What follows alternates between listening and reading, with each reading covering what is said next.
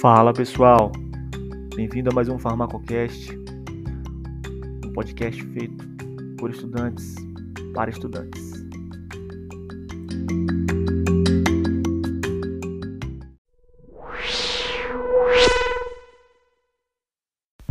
Quando se trata da absorção, é importante conhecer os conceitos da farmacologia e entender os mecanismos do corpo humano que interagem com tal processo.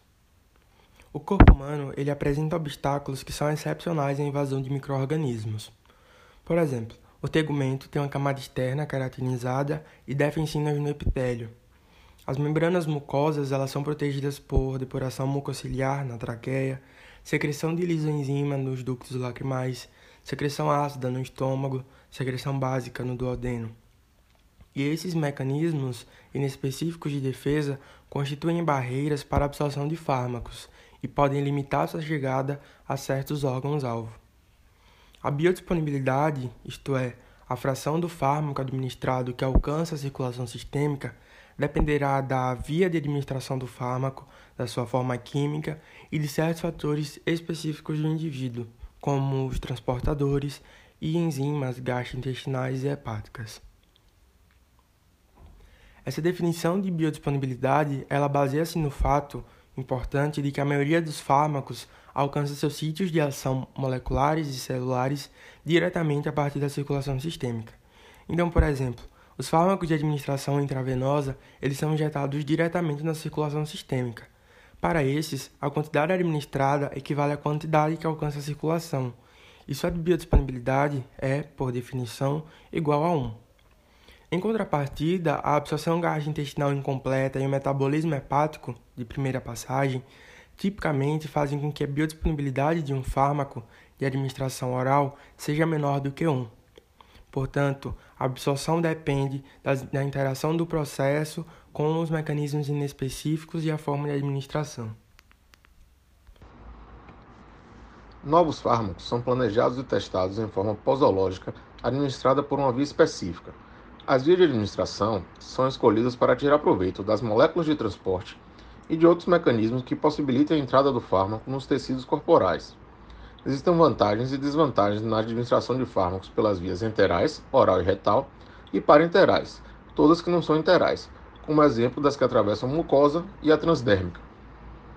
A administração interal por via oral, ela constitui a mais simples das vias de administração de fármacos.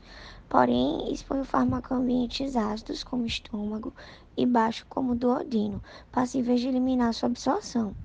Essa via oferece muitas vantagens ao paciente. Ela possibilita fácil e conveniente autoadministração de fármacos orais e a deglutição tem menos tendência do que outros métodos a causar infecções sistêmicas, como a complicação do tratamento.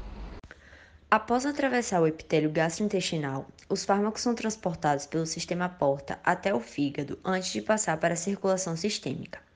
Enquanto a circulação porta protege o corpo dos efeitos sistêmicos de toxinas ingeridas, entregando-as ao fígado para destoxificação.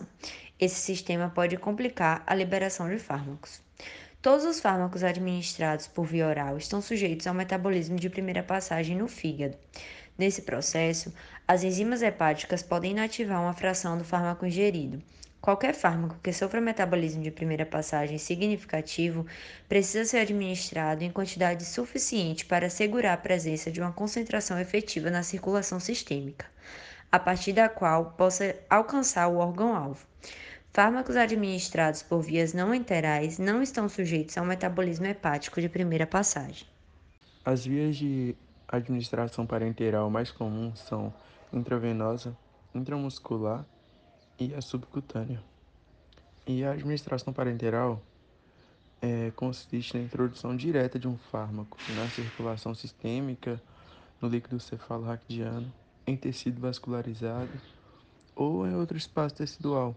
Isso supera imediatamente as barreiras que são capazes de limitar a eficiência dos fármacos que são administrados por via oral. A administração tecidual resulta em uma velocidade de início de ação do fármaco que difere entre os vários tecidos do corpo, dependendo da velocidade de fluxo sanguíneo para o tecido. A administração subcutânea de um fármaco no tecido adiposo pouco vascularizado resulta em um início de ação mais lento do que a injeção em espaços intramusculares bem vascularizados. Os fármacos apenas solúveis em solução oleosas são frequentemente administrados por via intramuscular. Sua introdução direta na circulação venosa ou arterial ou no líquido cefalorraquidiano faz com que o fármaco alcance mais rapidamente o órgão-alvo. Diferentemente das injeções subcutâneas e intramusculares, a injeção intravenosa não é limitada na quantidade de fármaco que pode ser liberada.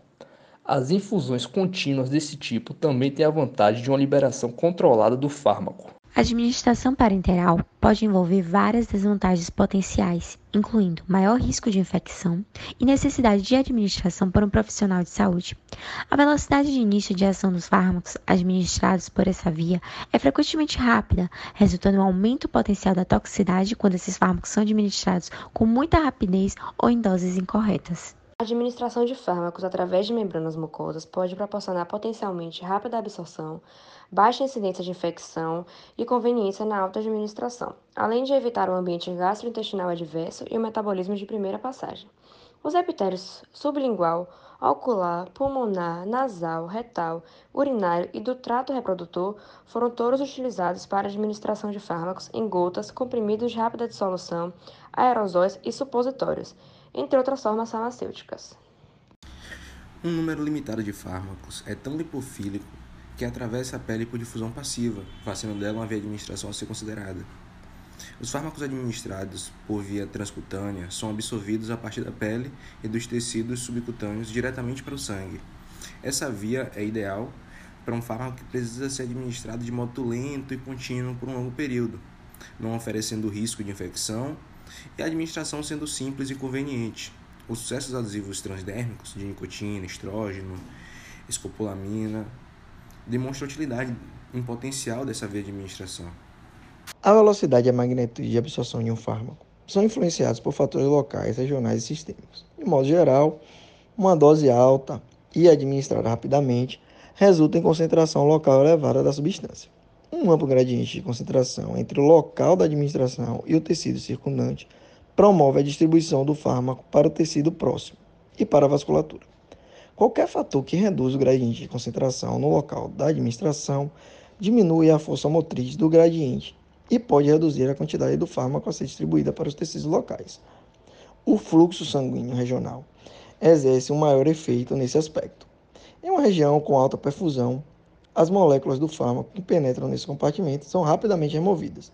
Esse efeito mantém a concentração do fármaco em baixos níveis no compartimento, possibilitando que a força propulsora para a entrada de novas moléculas do fármaco no compartimento permaneça alta.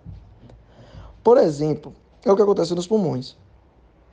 Eles são bem irrigados e o anestésico é removido deles com rapidez para a circulação sistêmica. O fármaco não se acumula na circulação local, mantendo assim um gradiente de concentração que promove a difusão para o sangue. E assim terminamos a absorção.